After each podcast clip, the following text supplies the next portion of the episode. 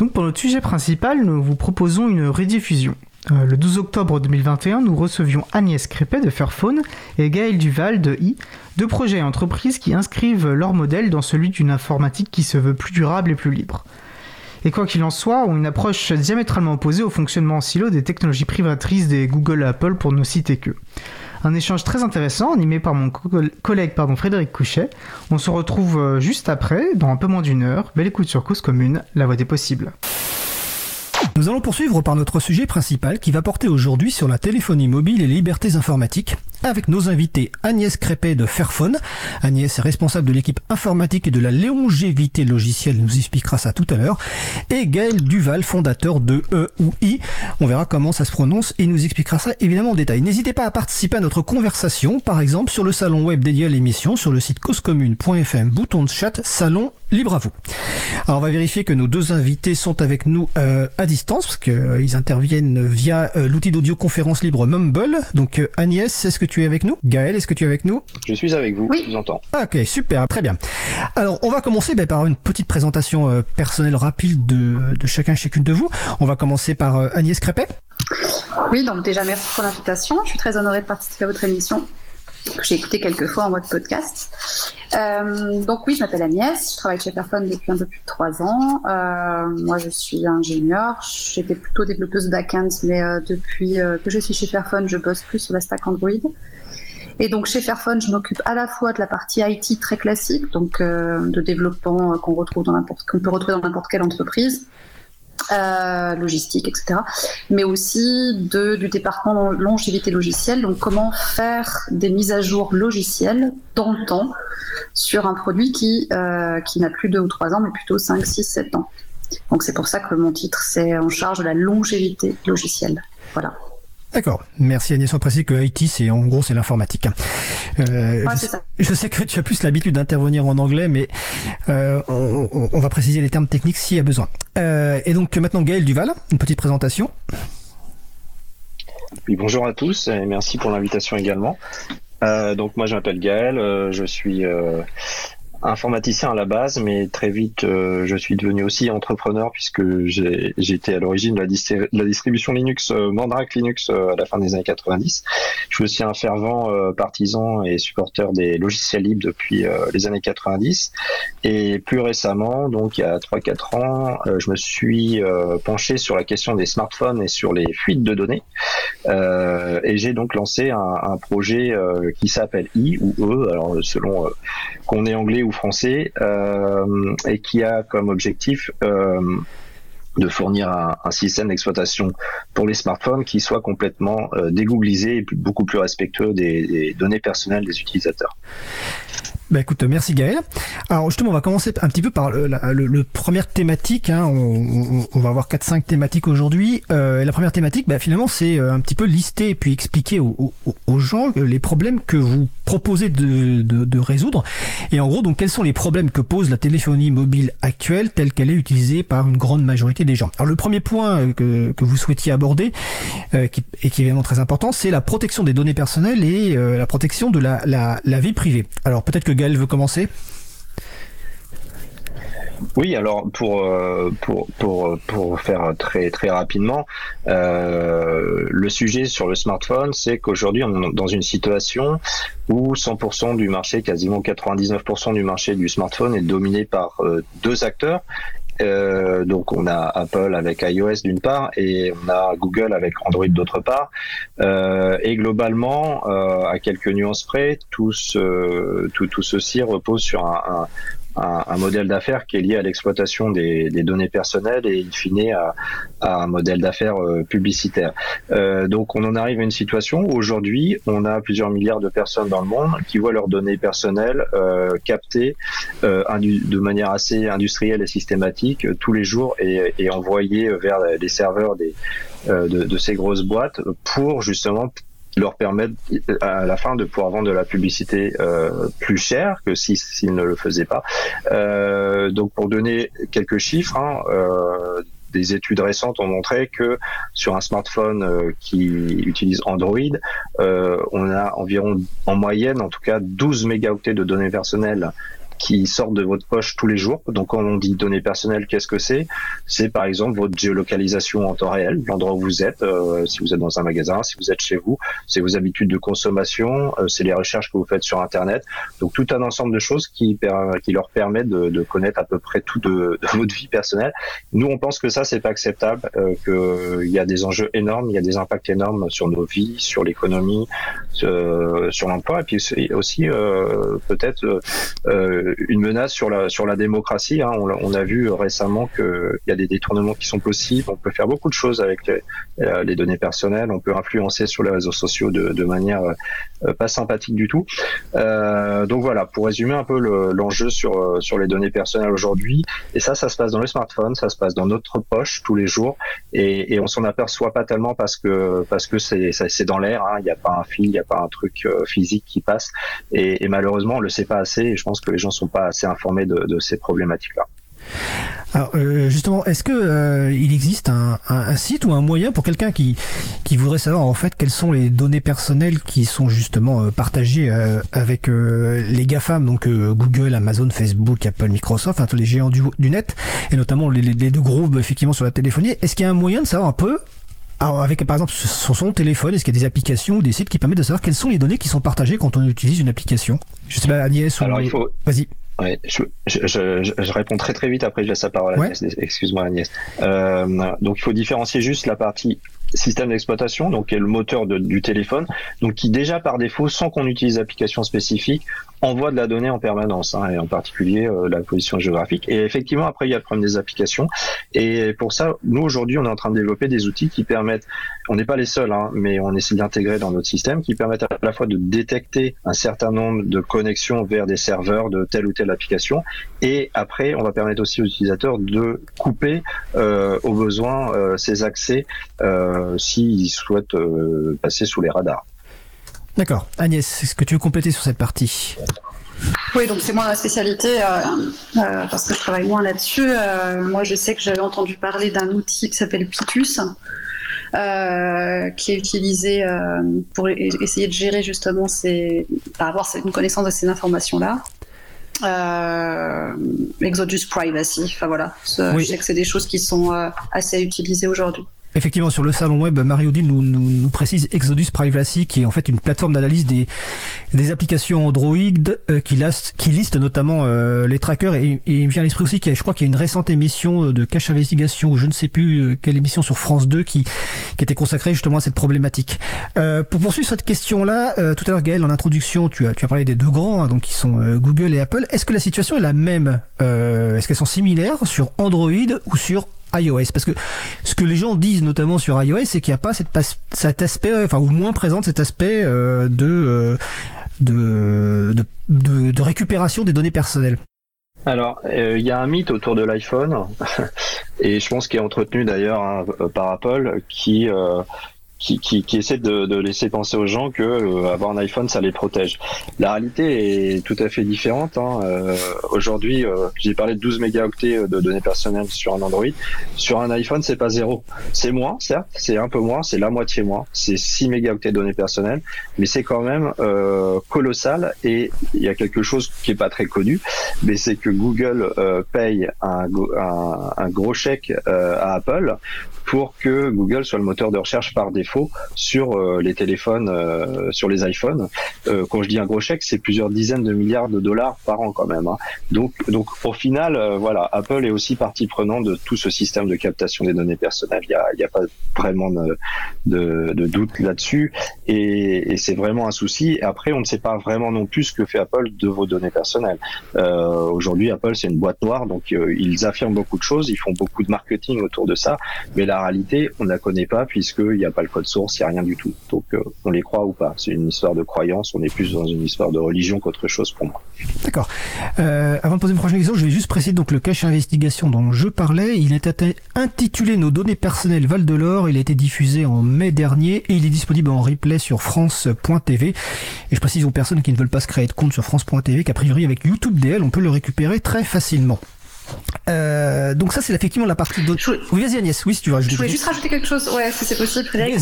Juste, j'ai lu récemment un article que je mentionnerai dans tes, dans tes release notes, euh, que j'indiquerai, euh, je l'ai lu il y a cette semaine, un article qui est paru justement sur la comparaison entre Apple et, Android et qui montre qu'effectivement il y a, y a, y a, très peu de différences. et je le mettrai dans les, dans les liens de l'émission, c'est sorti assez récemment. Un article scientifique qui a été fait par un chercheur qui s'appelle Colling et, euh, et une autre suite de personnes. Voilà. Je, vous l'indiquerai dans les notes. D'accord, super, merci Agnès. Euh, avant de passer à la, à la partie euh, finalement, non, je poserai mes questions après la partie euh, impact environnemental. Donc là, on a parlé du premier problème que, que vous, enfin, qui existe en tout cas avec la téléphonie mobile euh, actuelle, qui est donc la partie euh, données personnelles, protection de la vie privée. Bah, D'ailleurs, en préparant l'émission, Gaël, tu, tu voulais faire une différence entre protection de la vie privée et avec et sécurité. Alors euh, c'est peut-être l'occasion de la faire. Euh, oui, euh, alors c'est parce qu'il y a souvent une confusion euh, dans les médias et, chez certaines personnes entre la sécurité et la confidentialité de données personnelles. Comme si euh, avoir un téléphone ou un système d'exploitation euh, extrêmement sûr, extrêmement robuste au niveau de la sécurité, ça garantissait, euh, ça offrait des garanties sur la protection de données personnelles. La réalité, c'est qu'il n'y a pas vraiment de comment dire, euh, la sécurité elle est nécessaire, mais elle n'est pas suffisante. Euh, on peut très avoir un téléphone très très sécurisé qui va de manière très très sécurisée envoyer toutes vos infos chez Google. Et d'ailleurs, Google aujourd'hui développe un, a essayé de développer un discours marketing justement autour de la sécurité. Vous allez pouvoir acheminer de manière très sécurisée vos données personnelles chez nous. Euh, nous, on n'est pas du tout sur cet axe-là. Quoi. Euh, on préfère avoir à la limite un système qui va être d'une sécurité euh, classique euh, du marché état de l'art. par contre, on fait un très très gros effort derrière pour voir ce qui envoie des, des données personnelles chez tel ou tel acteur et pouvoir résoudre ces cas-là. Mais ouais, je tiens à préciser que euh, sécurité et protection des données personnelles, c'est deux sujets qui sont connectés mais qui ne sont pas forcément identiques. D'accord. Donc ça c'est le premier, euh, on va dire, euh, problème posé par la téléphonie, données personnelles, protection de la vie privée. Et puis évidemment, téléphone, ça veut dire aussi du, au-delà des logiciels, ça veut dire aussi du matériel, des métaux rares, plein de choses, euh, des gens pour construire ces ces ces, ces, matériels, qu'on nous force, enfin qu'on tente de nous forcer de racheter régulièrement à des prix incroyables. Donc la question de l'impact environnemental, développement durable, là, je, dirais qu'au niveau du Fairphone, vous êtes un petit peu sur ces questions-là notamment. Donc Agnès, quels sont les problèmes posés sur ces domaine-là par la téléphonie mobile actuelle. Oui, donc comme tu l'as dit Frédéric, il y a vraiment cette premier aspect des métaux. Qu'est-ce qu'on a inclus comme métaux? La plupart des métaux posent beaucoup de problèmes et environnementaux et sociaux. Donc environnemental parce que ça crée énormément de pollution, même si c'est pas chez nous, bien souvent, parce qu'on a plus de mines beaucoup dans les, dans les pays européens ou aux États-Unis, etc en tout cas plus beaucoup par rapport à il y a 100 ans, euh, mais aussi beaucoup de problèmes sociétaux parce qu'on retrouve beaucoup d'enfants dans les mines et beaucoup de financement des conflits armés. Donc le projet de Fairphone, initialement, c'était vraiment de lutter contre les minerais de conflit, que sont l'étain, l'or, le tungstène et le tantal. Donc essayer de... Euh, soit chercher des alternatives à ces métaux. Le tantal, c'est ce qu'on a fait avec le Fairphone 3. On a essayé d'enlever le tantal, mais euh, aussi quand on doit les utiliser, comme l'or, euh, faire en sorte d'utiliser des mines, des mines fair trade, comme le chocolat, mais pour les mines, pour garantir à la fois des bonnes conditions pour les gens et euh, child free, euh, conflict free mineral, donc éviter le, respectivement le, travail des enfants, essayer d'éviter le travail des enfants et d'éviter les, les, financements des, des conflits armés. C'est des choses qu'on, dont on entend parler, mais c'est vrai que pragmatiquement parlant, il n'y a pas beaucoup de choses qui se font sur le terrain. Euh, en tout cas, il y a dix ans, il y avait quasi rien. Et euh, aujourd'hui, il, y, a quelques initiatives que je trouve intéressantes. en août dernier, il y a la Fair Cobalt Alliance, l'alliance de cobalt équitable, qui est, euh, qui est un consortium de plein d'entreprises, de, d'ONG qui s'est monté et qui est vraiment à. L'objectif, c'est d'arriver à financer justement des, à aider des mines fair trade.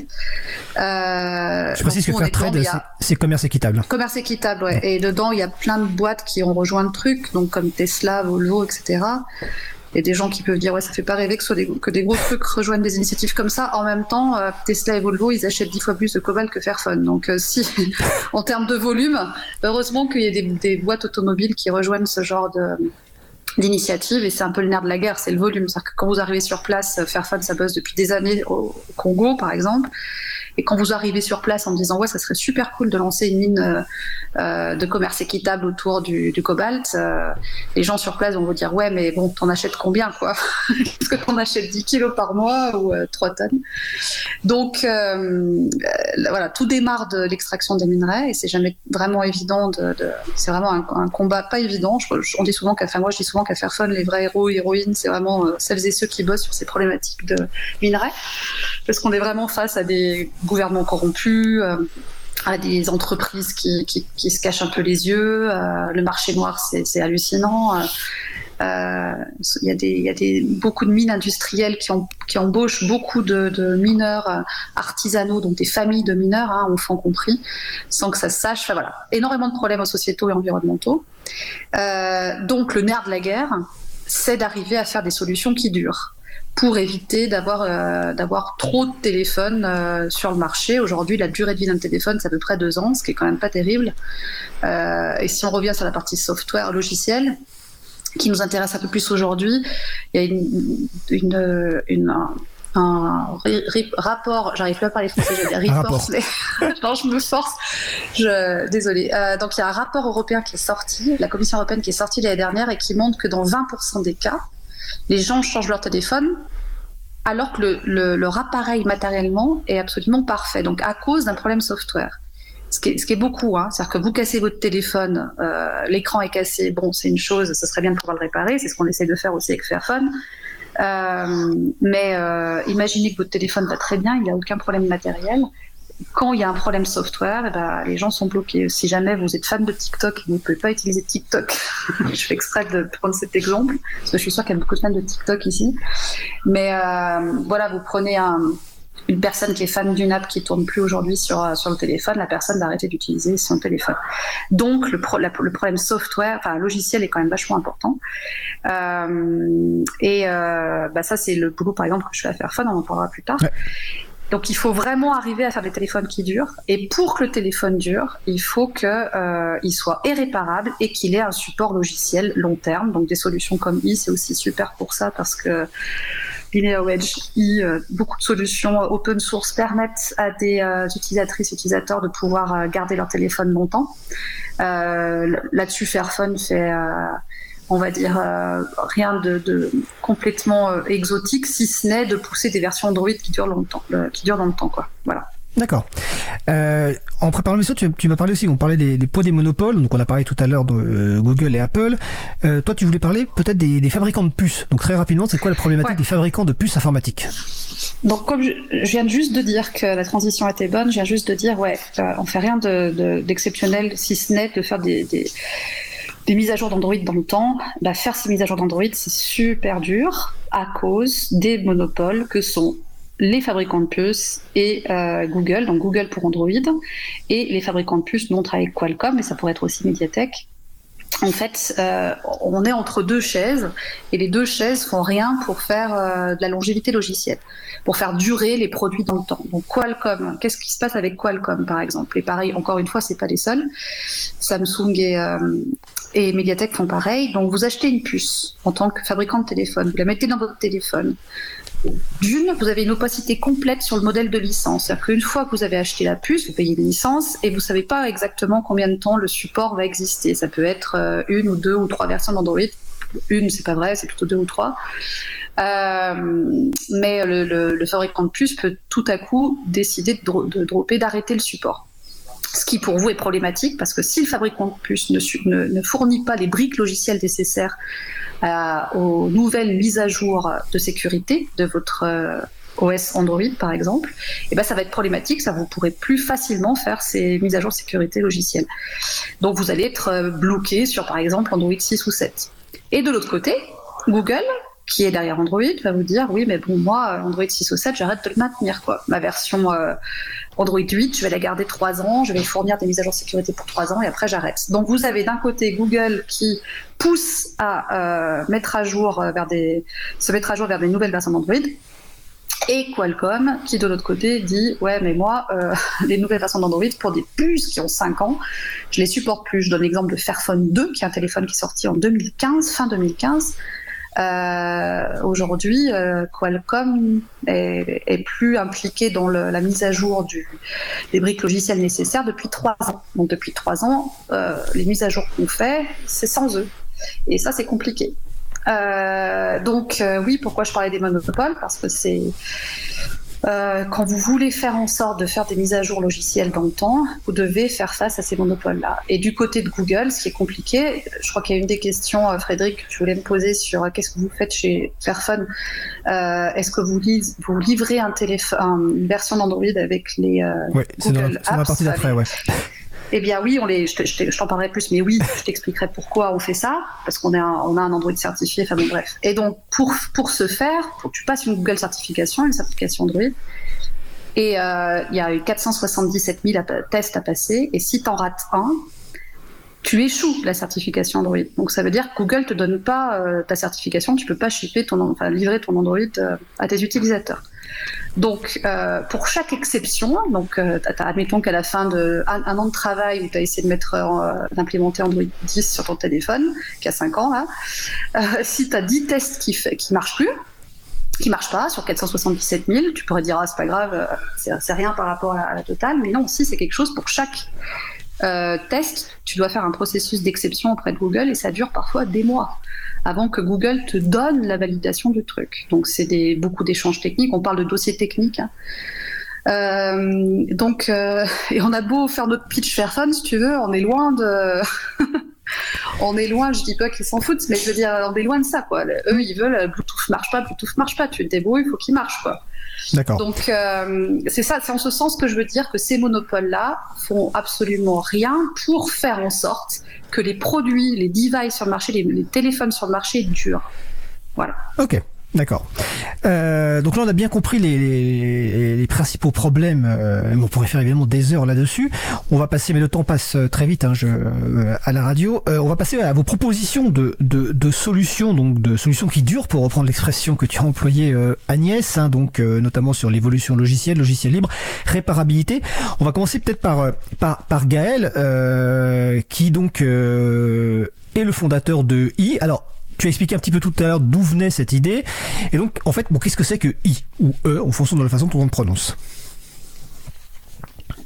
alors I ou E comme on veut ou euh, enfin, dans d'autres pays ils ont d'autres prononciations aussi mais peu importe euh, on aura un nouveau nom hein, vraisemblablement petite parenthèse euh, donc nous, nous on, reprend la base d'Android parce que euh, il faut savoir que Android, euh, à la base, c'est un logiciel libre hein, euh, qui a été euh, racheté, euh, bah, plus ou moins absorbé par Google, mais cela dit, tout, le, le, le, cœur du système hein, reste libre, donc on a le droit de, de, le forquer, comme on dit, de le dériver pour en faire un autre système d'exploitation. D'ailleurs, au, au cœur du, de, de l'Android, il y a le noyau Linux qui tourne, hein, qui est un logiciel libre. Euh, donc ça, c'est intéressant. Et, et, ce qui nous permet, nous, bah, de, de, faire des modifs, tout simplement, dedans, de, de, la manière la plus légale possible. Et, et, donc, on commence par lister euh, tout ce qui envoie. Donc, on repère les traces euh, qui passent sur le réseau de ce qui est envoyé comme données personnelles, par exemple les appels sur la géolocalisation, euh, tout ce qui peut, euh, tout, tout, tout, ce qui peut être lié au DNS, donc la recherche des noms de domaine, c'est un peu technique, mais ou le fait que quand on démarre un téléphone, il y a une requête réseau qui va directement sur les serveurs Google, qui informe Google que le smartphone il, vient de démarrer. Et tout ça, on le repère et on le modifie. C'est-à-dire que euh, on coupe tout simplement et on remplace avec euh, avec soit nos propres services, soit des services équivalents. Typiquement pour la géolocalisation, on utilise un service de Mozilla qui permet d'affiner la géolocalisation quand on n'est pas à l'extérieur. Euh, et puis on remplace toutes les applications par défaut qui pourraient potentiellement aussi envoyer des données euh, chez Google euh, et on les remplace par des, des applications qu'on sélectionne. Parfois on les modifie, principalement pour euh, améliorer un petit peu leur, euh, leur interface utilisateur, leur ergonomie quand on pense qu'elle n'est pas euh, d'un niveau acceptable pour quelqu'un qui qui, qui ne connaît rien, qui a l'habitude d'un produit tout fini. et puis on, a aussi toute la partie applicative. Donc on reste compatible avec les applications mobiles existantes. Donc on peut très bien utiliser, alors je le recommande pas, mais on peut très bien utiliser Facebook sur iOS. Ça marche très bien. moi je le fais pas. Hein, je pense que voilà, il y a d'autres réseaux sociaux qui qui sont un petit peu plus vertueux. Mais grosso modo, on peut utiliser toutes les applications qu'on connaît, dont on a l'habitude d'utiliser. On peut les utiliser sur iOS. Donc on offre un, truc tout intégré en fait qui permet d'avoir une vie numérique normale, je veux dire, sans avoir besoin de, bidouiller ou sans avoir besoin non plus de de renoncer à certains usages, mais d'une manière beaucoup plus vertueuse euh, et aussi de manière plus informée. Euh, par exemple, dans notre store d'applicatifs, euh, chaque application, on, on, leur donne une note de, on va dire, qualité de la vie privée. on appelle ça privacy en anglais qui est un truc un petit peu arbitraire, mais qui donne une idée déjà de ce qu'il y a dans l'application. Et typiquement, on regarde le nombre de trackers qu'il y a dans l'application. Donc les trackers, c'est comme les cookies, mais pour les applications. Ça informe plein d'autres boîtes que par exemple, si vous utilisez euh, l'application du Nouvel Ops ou Le Monde, euh, bah en fait, vous pensez que vous envoyez des données éventuellement chez Le Monde de Nouvel Ops, bah oui, mais aussi à 25 autres euh, boîtes, des régies publicitaires, des boîtes qui font d'analyse de données, etc. Donc tout ça, on est un peu, on combat tout, tout, tout, tout, tout toute cette euh, tous ces transferts de données là qui nous semblent pas utiles et pas opportuns. Et, et, donc on va donner ces notes de privacy euh, de, de protection de la vie privée. Et pour ça d'ailleurs on utilise euh, on utilise euh, l'outil sur la partie tracker on utilise l'outil de Cassitanias Exodus Privacy qui est, qui est, très bien qui est un outil libre développé à l'origine en France d'ailleurs. Et on fournit un système d'exploitation le plus simple possible à utiliser quelque chose que euh, voilà n'importe qui peut euh, utiliser en très peu de temps, sans apprentissage spécifique, sans avoir besoin de faire des réglages spécifiques, et qui offre déjà un minimum de garantie sur la protection de la vie privée. Et juste euh, petite anecdote, là, il y a une étude du, de recherche qui vient de sortir euh, hier, euh, du, une université à Dublin, et donc le chercheur a comparé ce qui était envoyé par défaut sur différents smartphones, donc chez Huawei, Xiaomi, Samsung, euh, et iOS et euh, dans, dans tous ceux qu'il a testé, le seul euh, OS à ne pas envoyer de données chez euh, Google et, chez d'autres GAFAM, c'était iOS. Donc, donc voilà, on fait vraiment un gros gros boulot de, de, nettoyage et d'intégration sur sur sur l'OS mobile et on bosse avec des gens comme Fairphone et c'est là que c'est intéressant aussi parce que je te laisse peut-être. Euh, ouais, ben justement en fait, parce que euh, là on a bien compris effectivement le, le, but de iOS, mais si moi je me place d'un point de vue euh, du grand public et je sais que dans ton historique et notamment tu as cité Mandrake, tu vises évidemment le grand public et tu as beaucoup contribué au niveau des distributions GNU Linux à, à, à ça. la personne qui écoute là se dit mais bon ça a l'air bien, mais comment je l'installe? Est-ce qu'il faut que je l'installe sur un téléphone que que j'ai chez moi? Est-ce que vous vendez des téléphones? Est-ce qu'il faut que j'achète un Fairphone que j'installe iOS? Comment ça se passe pour les gens qui voudraient euh, utiliser ton, système Alors, on propose euh, différentes manières en fait de l'obtenir. Euh, comme c'est un logiciel libre et que nous-mêmes on dérive de d'Android, alors de Lineage OS, etc. tout, tout ce qu'on fait, toutes nos modifications, on les on, les reverse euh, avec les mêmes licences et donc n'importe qui euh, peut installer ce qu'on développe et même le modifier pour en faire. On a commencé à avoir des forks de iOS, assez rigolo.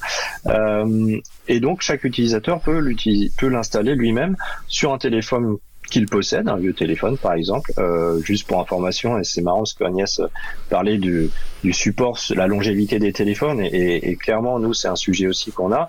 On a on a constaté que sur des téléphones qui pouvaient avoir jusqu'à 8 ans, typiquement un S4 mini, nous a un peu bluffé parce qu'on a installé iOS dessus et on a vu que le truc était était totalement utilisable, alors que c'est un truc qui a 8 ans. Euh, et donc voilà, ça pose aussi la question de faut-il en permanence racheter un nouveau téléphone? Moi, je pense que la réponse est non.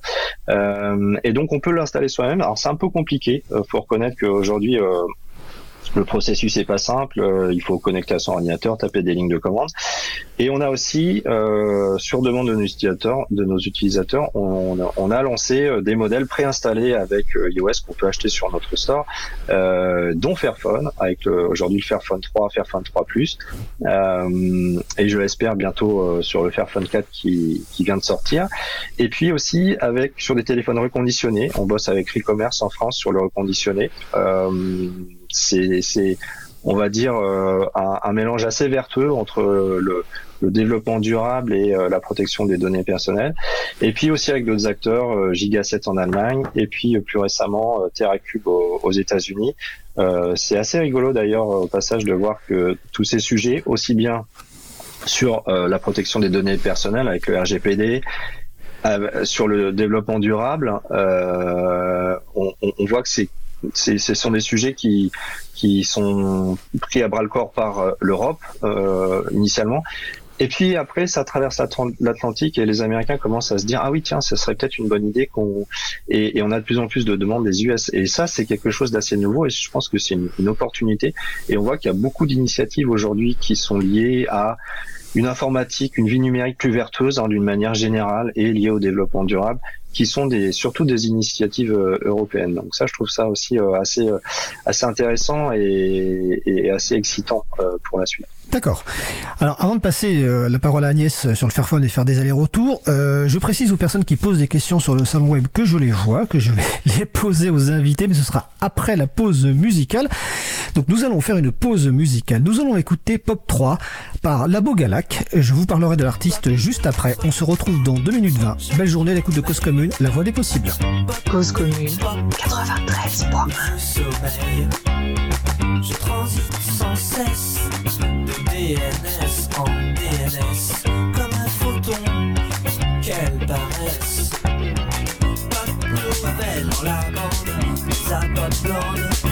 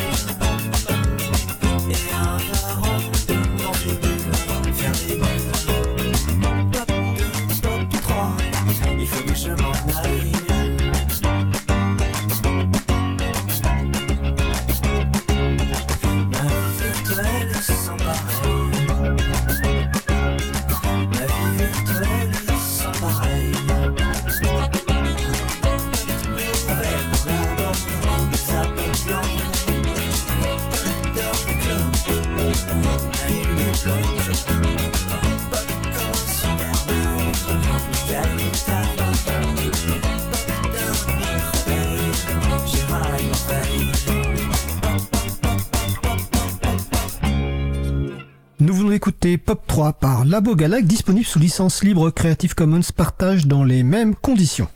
Retrouvez toutes les musiques diffusées au cours des émissions sur causecommune.fm et sur april.org. Libre à vous, libre à vous, libre à vous. L'émission de l'April sur les libertés informatiques. Chaque mardi, de 15h30 à 17h sur Radio Cause Commune. Donc nous sommes de retour avec Agnès Crépet et euh, Gaël Duval. Gaël Duval, je crois que Labo Galac, tu connais. ouais, j'ai trouvé ça assez amusant vu le thème de l'émission. Il se trouve que euh, je faisais beaucoup de musique avant et que c'est, c'est moi en fait. Euh, c'est un truc que j'ai enregistré vers 2000, 2003-2004 Et c'était le titre relate un peu mes, mes premières aventures internet des années 90, pas mal de souvenirs et de trucs, première communauté virtuelle et tout ça. Et voilà, c'est un petit clin d'œil. Je trouvais que c'était assez, c'était un, petit, assez rigolo de, de vous proposer ce, ce titre.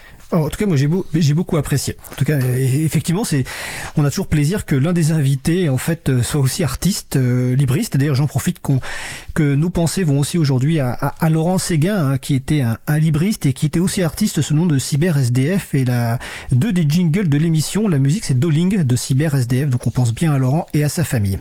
Alors, on va pouvoir, on va poursuivre notre discussion sur téléphonie mobile et liberté informatique. Je préviens tout de suite mes deux invités que par rapport au programme qu'on avait prévu, comme il y a pas mal de questions sur Salon Web, on va un petit peu le, bousculer ou en tout cas on va prendre les questions. Euh, j'ai bien noté qu'il y avait des questions sur le modèle commercial, mais on y viendra tout à l'heure. Donc euh, Agnès, est-ce que tu peux nous expliquer ce que propose Fairphone en, termes de, matériel et aussi éventuellement de logiciel Et il y a une question sur le nombre de personnes chez Fairphone qui travaillent pour résoudre les soucis dont tu parlais tout à l'heure. Ouais. Alors, bah, dans mon équipe, on est euh, 5 ingénieurs. Donc, c'est pas beaucoup, on a une boîte où on est à peu près 80. Donc, euh, on est 5 dédiés à la longévité. Évidemment, il y en a d'autres qui travaillent sur la partie euh, nouveaux produits, en tout cas produits toujours euh, avec le support nécessaire de, de, Qualcomm, comme ce, ce dont j'expliquais tout à l'heure.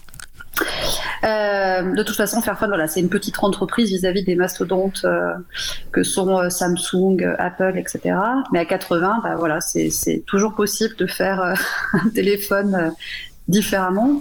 L'objectif de Fairphone, c'est de toute façon pas de faire un super téléphone, c'est vraiment d'arriver à travers ce téléphone, de montrer que c'est possible et d'influencer les autres. Donc notre rêve ultime, c'est de faire en sorte qu'un jour, les autres fabricants de téléphones essaye euh, de construire un téléphone différemment en respectant à la fois la planète et les gens qui le fabriquent.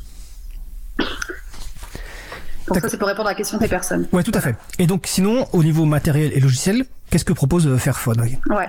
Alors, au niveau du matériel et logiciel, au niveau le gros, le gros focus de Fairphone, c'est quand même la partie hardware, matériel. C'est-à-dire que euh, comme je, je, disais tout à l'heure, on a toute une action sur les minerais, donc essayer d'extraire des minerais en euh, faisant en sorte qu'il n'y ait pas d'enfants et pas de financement des conflits armés, et euh, en respectant les, mineurs, donc en les payant de, manière convenable. On fait la même chose sur la partie usine en Chine. Il faut savoir qu'aujourd'hui, il y a 95% de la production, qui a, de l'assemblage des téléphones qui a lieu en Chine. Donc Fairphone, notre, notre idée, c'est pas de se rapatrier en Europe, c'est vraiment là, d'être là où ça se passe mal pour essayer d'améliorer les conditions de travail des gens.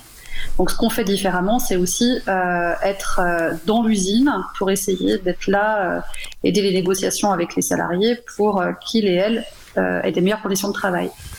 Donc il y a parce que la notion d'union, de syndicat en Chine n'existe pas vraiment. Je pense que c'est pas vous que je vais l'apprendre. Donc qu'est-ce que ça veut dire concrètement? Ça veut dire bah voilà le, SMIC, le, revenu minimum en Chine c'est 260 euros. Et euh, après avoir beaucoup discuté avec nos, employés sur la chaîne de production, la chaîne d'assemblage de téléphone, euh, pour qu'ils et elles aient un revenu dit décent, ce qu'on appelle un living wage, euh, idéal identifié qu'il fallait à peu près 653 euros. Donc entre 260 et 650, il y a un gap. Et euh, le fun, le, truc un peu drôle, enfin qui est un peu drôle, c'est très drôle, mais on, on l'a fait en fait en payant convenablement les gens à ce qu'ils demandaient. Euh, ça nous coûtait 1,85 euros par téléphone. Donc ça aussi, on a beaucoup communiqué là-dessus pour montrer que c'est pas une prouesse finalement, que plein d'autres peuvent le faire et si, nous on l'a fait, d'autres peuvent le faire. Donc on a tout ce travail sur euh, le respect des gens derrière la fabrication du téléphone, sur impliqué dans la partie matérielle notamment. Et le téléphone lui-même, il a un design tout à fait spécifique puisque vous pouvez le réparer vous-même. Donc euh, sur le site web de Fairphone, vous pouvez acheter un écran, euh, la batterie, euh, les différents modules si jamais ils cassent. Il faut savoir qu'il y a des téléphones qui, des, parties du téléphone qui cassent très peu, comme la machine à vibration quand le téléphone vibre, et des parties du téléphone, ça je vous l'apprends pas, qui cassent beaucoup, comme un, comme un écran, etc. Et donc ce qui casse beaucoup, on le propose à, en pièces détachées. Mais il faut pas être un quelqu'un de très très technique pour pouvoir faire le changement. Donc l'objectif, c'est que mon père, euh, ma tante puissent faire la, même chose euh, chez eux. Quoi. Donc tu achètes ta pièce et tu changes, euh, tu changes ta pièce facilement. Donc il y a un design qui est fait pour être réparé. Il faut savoir que quand on a un design qui est fait pour être réparé, la recyclabilité du téléphone est aussi facilitée, puisqu'il est, il est plus facilement démantelable. Donc c'est un cercle vertueux où on essaye d'aller. Donc le design du téléphone est différent. Quand vous avez un Fairphone dans les mains, bah, vous voyez euh, facilement, vous pouvez, euh, vous pouvez le démonter. Et on a évidemment tout un tas de tutoriaux euh, en ligne pour, pour, montrer aux gens comment faire ça facilement. Sur la partie logicielle, quand je dis on fait pas grand chose d'exotique. je casse un peu mon équipe là, mais euh, parce que c'est moi qui fais ça et la partie longévité.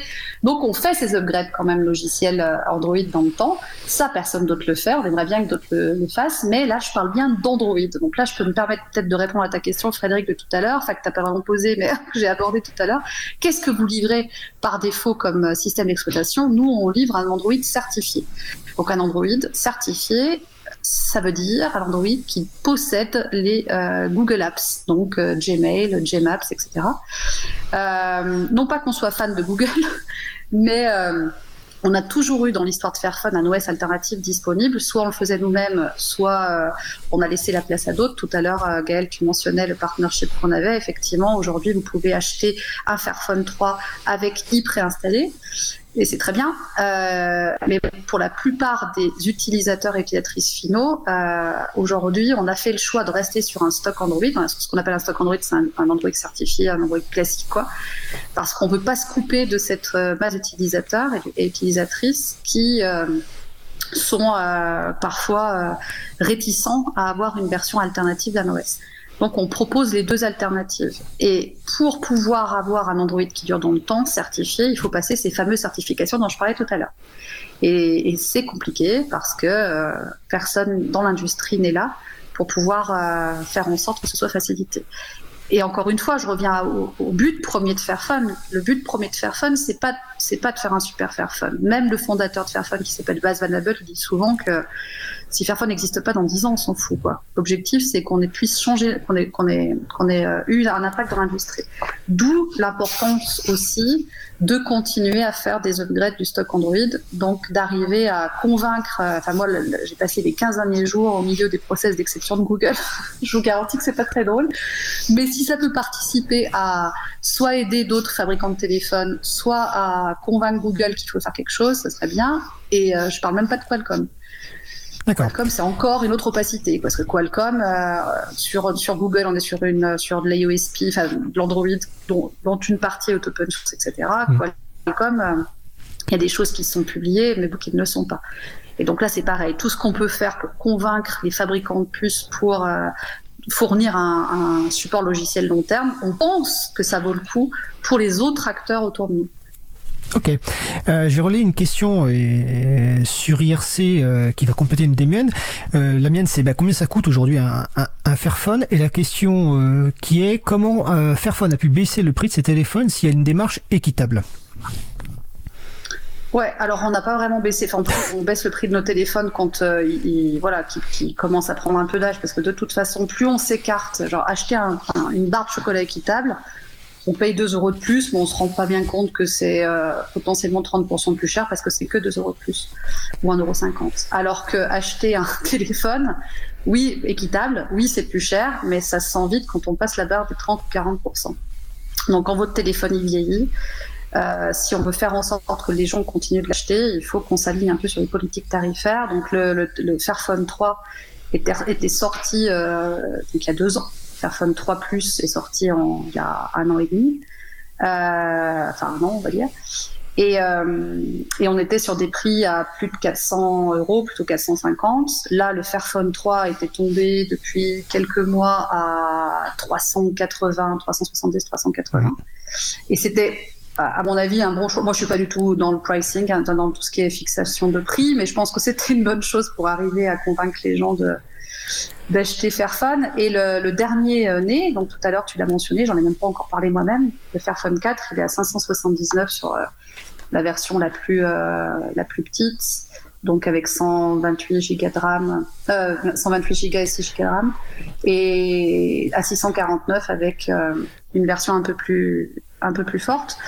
Donc là, on est sur des prix moyenne gamme, on n'est pas sur du hmm. bas de gamme téléphone. Ça, vous pouvez pas comparer aujourd'hui un, enfin, je veux dire, si l'objectif, c'est on, on sera jamais sur des prix d'entrée à 200 euros. Vu ce qu'on fait, c'est, c'est pas, c'est pas vraiment possible. On a, on a essayé d'augmenter un peu la, qualité technique du Fairphone 4 pour arriver plus dans les premiums. Mais, mais voilà, on ne sera jamais sur des téléphones d'entrée de gamme à 200 euros. Ouais, et comme tu l'as dit, de toute façon, c'est des téléphones qui vont durer, donc euh, on va pas en changer tout le temps. Moi, j'ai un, un... Jean-Christophe Becquet qui est intervenu tout à l'heure dans sa chronique, a un Fairphone 2. Moi, j'ai un Fairphone 3 et euh, et on en est très très content. Euh... Ah, c'est cool, c'est cool d'entendre qu'il y a des gens qui font qu'il y a encore un Fairphone 2 parce que oui. c'était mon job pendant longtemps. Je me dis c'est cool. Non, mais on a encore 40 000 utilisateurs. Hein. Exactement, il en a encore un et voilà, il en est très content. Euh, Alors, je regarde ce que le temps file très vite et euh, pour pas oublier les questions. Ah si, tout à l'heure il y a une question. Euh, oui, puis par rapport au, au, au, au, prix, comme le disait tout à l'heure Gaël, il y a aussi la possibilité d'installer des OS comme iOS euh, sur des téléphones reconditionnés. Et je précise d'ailleurs juste que quand tu dis iOS, Gaël, sur le salon web, il y a un encouragement à changer de nom parce qu'on pourrait confondre avec iOS d'Apple. euh, donc effectivement, on, on, vous encourage à trouver un autre nom, même si je connais un peu l'historique effectivement de, de ce choix-là. Par contre, voilà, j'ai une question que je relais sur les applications euh, qui ne vont pas passer sur sur i versus Android et notamment la, question des applications bancaires.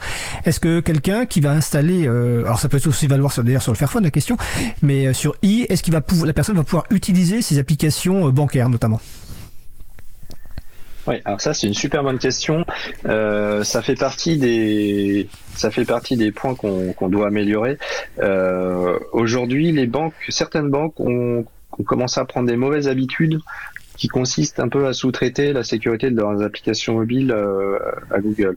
Euh, c'est-à-dire que grosso modo, sur un certain nombre d'aspects, Google fournit euh, des outils qui prétendument leur donnent plus de garanties que le truc va être sécurisé et, et, et, en particulier il y a une partie qui s'appelle SafetyNet. Alors on rentre un peu dans les détails, mais en gros que l'application mobile peut interroger pour savoir s'il n'est pas en train de tourner sur un smartphone qui ne serait pas un smartphone euh, officiel Google euh, avec le tampon, etc. Euh, donc, euh, bon, pour résumer, Google nous facilite pas la vie sur un certain nombre de sujets. Euh, et en particulier euh, sur les applications bancaires, donc qui sont des applis quand même un petit peu euh, sensibles hein, par rapport à, la sécurité. Il y a des applications bancaires qui vont refuser de, de tourner sur iOS. Donc aujourd'hui, c'est une c'est la situation qu'on connaît. Non, c'est pas toutes les applications bancaires. Personnellement, les, perso, celle perso et celle professionnelle, elles tournent parfaitement. Mais il y a d'autres banques où ça tourne, ça tourne pas, où ça tourne parfois de manière un petit peu bancale.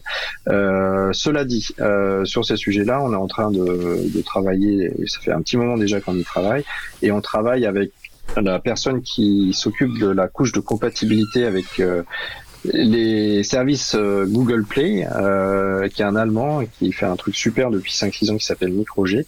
Et je, je pense qu'on pourra bientôt annoncer des bonnes nouvelles à ce sujet-là.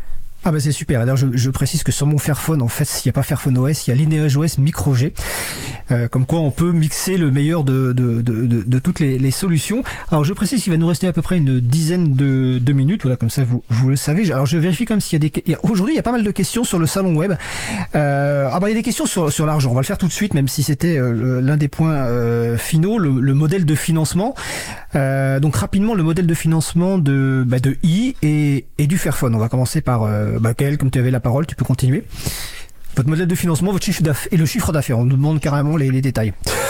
et vous répondez ce que vous voulez. Oui, carrément. Au moins le modèle de financement. alors, euh, alors c'est c'est un mix en fait. Euh, on est parti sur un. Moi, j'ai commencé par un Kickstarter fin 2017. Un, un Kickstarter, euh, c'est une campagne de financement participatif. Hein.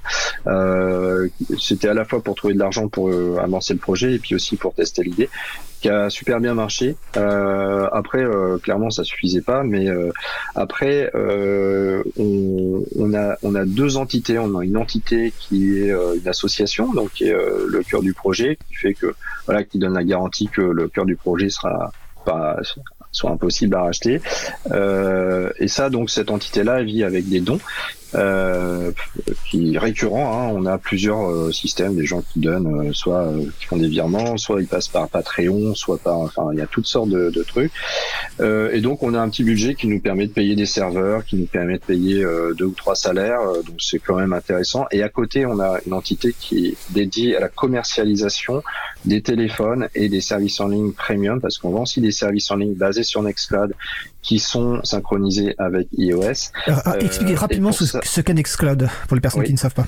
Alors Nextcloud, c'est comme Google Docs ou comme comme Microsoft 365 pour pour donner une image. je pense qu'il va parler à beaucoup de monde. c'est un, un, un, service en ligne qui permet de retrouver ses données, de stocker ses photos, d'éditer des documents, d'avoir ses mails, de retrouver voilà. Et donc ça, aujourd'hui, on opère ça pour 30 000 comptes, 35 000 comptes utilisateurs, euh, et c'est synchronisé avec l'OS, c'est-à-dire que vos mails sur euh, iOS, vous allez les retrouver si vous vous connectez dans votre espace euh, web, et vous allez retrouver vos photos, vos documents, vos vidéos, etc.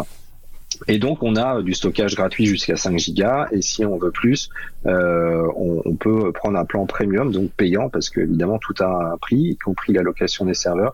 Et par ailleurs, on vend aussi des téléphones, euh, comme on en a déjà un petit peu parlé, euh, et donc on vend des, des smartphones sur du reconditionné avec Fairphone, etc.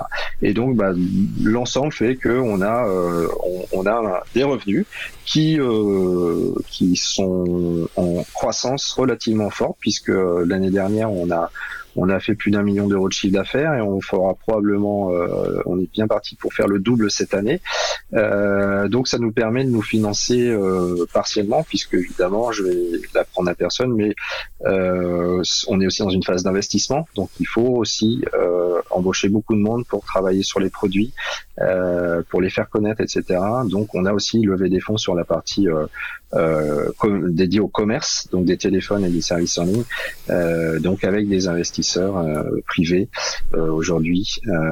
voilà. Donc le financement pour nous c'est un très grand mix qui a comme objectif de rendre le truc pérenne et de fournir le meilleur produit. Euh, et je tiens à préciser quand même que tout ce qu'on fait, c'est du logiciel libre et donc euh, on, le propose aussi euh, gratuitement pour ceux qui le souhaitent. c'est sur nos serveurs avec tout le code source qui va avec. Ok, merci Gaël. Bah, écoute, même question euh, Agnès, et après on va s'approcher de la, fin de l'émission, donc sur le, modèle économique de Fairphone. Ouais, donc on est aussi parti par une campagne de crowdfunding à l'origine. On a fait deux en huit ans. On a aussi des investisseurs, pas beaucoup. Hein. L'objectif de Fairphone, c'est d'avoir peu d'investisseurs et plutôt de faire du prêt bancaire. Euh, pour garder un peu le contrôle. Parce que vu ce qu'on fait, euh, on se dit que si on fait trop rentrer l'investisseur, ça peut toujours compliqué après pour garder le contrôle sur des choses comme euh, le travail sur les minerais, etc. mais on en a quelques-uns. évidemment que notre objectif aussi, c'est d'être rentable en vendant nos propres téléphones. Des Fairphone 3 sur 2020, on en a vendu un peu plus de 100 000, donc ça, ça aide d'être à l'équilibre. 2020, c'est la première année de notre vie. en 8 ans, on était à l'équilibre financier donc, euh, c'est plutôt cool. On est, sur un chiffre d'affaires de 36 millions à peu près, un petit peu moins de 36 millions. Euh, donc c'est encore un petit chiffre d'affaires par rapport aux autres, quoi. Mais euh, en tout cas, c'est la première année qu'on est, rentable depuis 2013. Donc euh, voilà, on s'est accroché, on est toujours là. Et euh, notre objectif, c'est vraiment que notre voilà que l'argent qu'on a, les marges qu'on a sur notre téléphone nous permettent de vivre. On publie notre cost breakdown. Le cost breakdown, c'est où c'est que passe l'argent quand vous mettez 500 euros dans un Fairphone, où c'est que l'argent passe. Donc ça, c'est publié sur Fairphone 2, Fairphone 3, on l'avait publié, Fairphone 1 aussi d'ailleurs. Donc on vous dit qu'on passe tant de pourcentage sur la fabrication du produit, tant de pourcentage sur les coûts logistiques, tant de pourcentage. Et sur le Fairphone 2 de mémoire, sur 549 euros, il était sorti à 549 euros, il y avait 9 euros qui était euh, notre marge. Et je pense que j'ai beaucoup de questions parfois de journalistes qui me disent, mais alors c'est quoi par rapport à Apple? Évidemment qu'Apple va jamais fournir ce genre de chiffres. Hein. Demandez à Apple quelle est sa marge sur leur téléphone, ils ne peuvent pas vous répondre, mais je, peux vous promettre que c'est pas 9 euros, pas que c'est pas euh, que pas euh, moins de moins de 10%, quoi. Voilà. Ok, d'accord.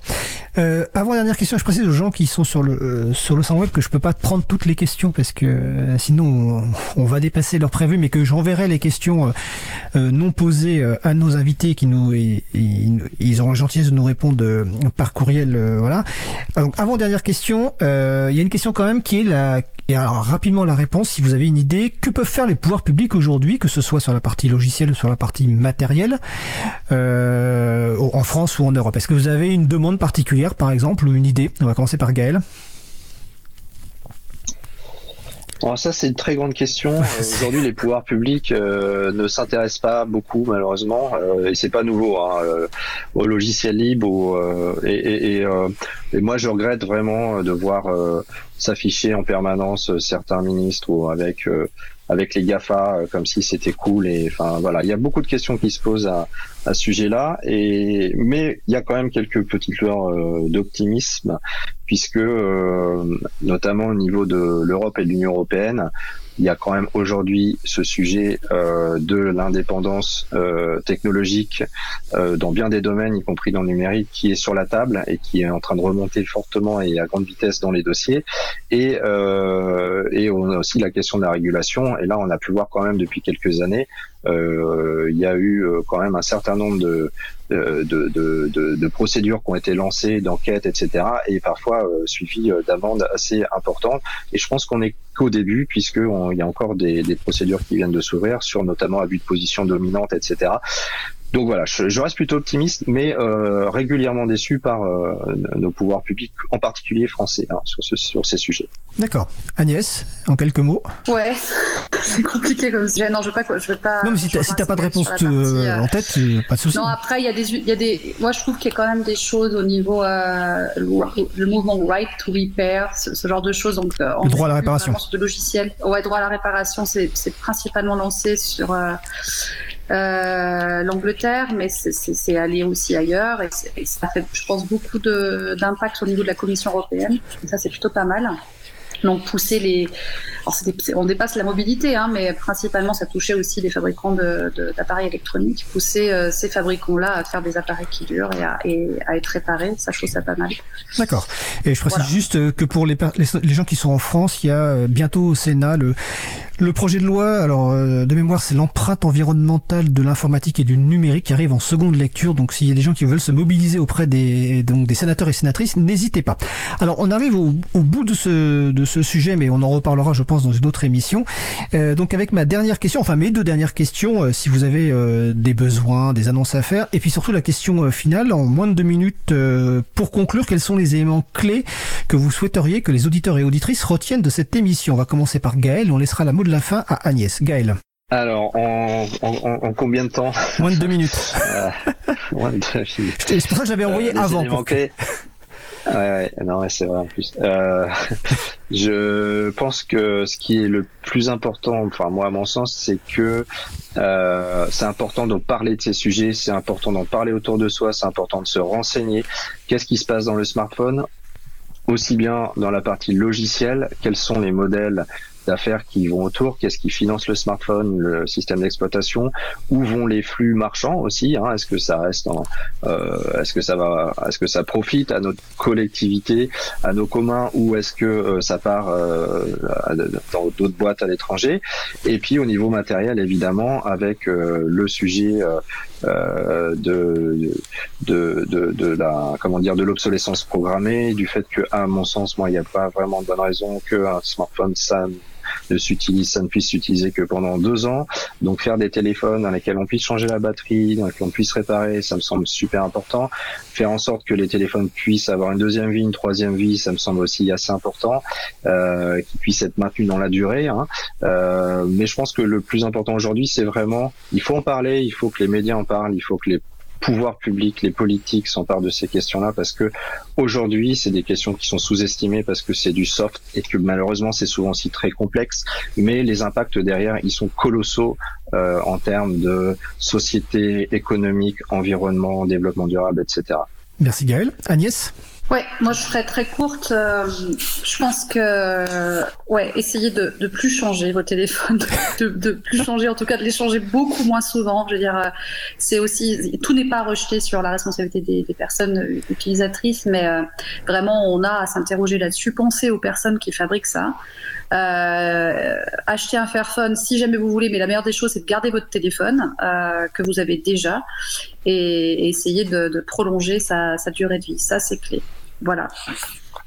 Écoutez, merci euh, à vous deux et euh, je me joins aux remerciements que je vois sur le salon web. Je cite le dernier euh, aux deux personnes qui sont intervenues pour leur absence de langue de bois et pour leur qualité d'intervention. Alors j'ai bien conscience que vous aviez les gens sur le salon plein d'autres questions, mais on réinvitera Agnès et Gaël peut-être si possible sur place. Ah, il y a un petit remerciement personnel de à Gaël pour Mandrek qui est devenu son système d'exploitation principal depuis le début des années 2000.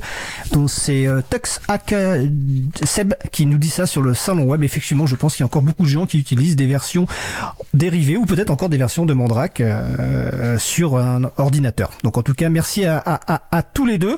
Euh, je vais répondre à la question au quiz avant de passer à la pause musicale. Est-ce que vous aviez une, idée d'ailleurs de la, de la réponse? Je vais, la, je vais redonner la question. Quel est le nom de la, de la personne considéré comme ayant écrit le premier programme informatique Est-ce qu'Agnès ou Gaël, vous aviez une idée de la réponse? Je suis désolé pour la question Moi, piège. Je pense que c'est Ada Lovelace. Mais... Exactement, la réponse. Ouais. Agnès, c'est Ada Lovelace, de son nom complet Augusta Ada King, qui est une première de la, pionnière de la science informatique. Elle est principalement connue pour avoir réalisé le premier pro- véritable programme informatique lors de son travail sur un ancêtre de l'ordinateur, la machine analytique de Charles Babbage. Et pourquoi je posais cette question aujourd'hui? Tout simplement parce que ce mardi, c'est le Ada Lovelace Day, une initiative lancée en 2009 qui vise à présenter les réussites de femmes actives dans le domaine technologique ou scientifique afin d'augmenter la visibilité de modèles positifs féminins. Et c'est un grand plaisir d'avoir Agnès, qui est évidemment un modèle à suivre et qui en plus par différentes actions euh, associatives participe à- au développement effectivement de féminin dans la- dans l'informatique, notamment je pense à Duchesse France. J'avais eu l'occasion d'ailleurs d'inviter il y a quelques mois euh, Katia Aresti qui je crois fait aussi partie de Duchesse France. Donc voilà, c'était un grand plaisir euh, de vous avoir tous les deux. J'espère vous voir bientôt euh, ben, un, un jour sur place au studio pour compléter cette émission. Je vous souhaite de passer une bonne fin de journée. Merci. Merci, beaucoup. Frédéric. À bientôt. Merci pour l'invitation. Au revoir. Au revoir. Nous venons d'écouter une rediffusion de notre sujet principal enregistré le 12 octobre 2021. Nous sommes de retour en direct et vous retrouverez d'ores et déjà euh, la, transcription et le podcast de cette émission, transcription réalisée par la géniale Marie-Odile, que je profite euh, de saluer. Et puis peut-être que cet échange vous aura donné quelques idées pour un, un beau, voire un très beau cadeau à faire seul ou à plusieurs cette fin d'année approchant.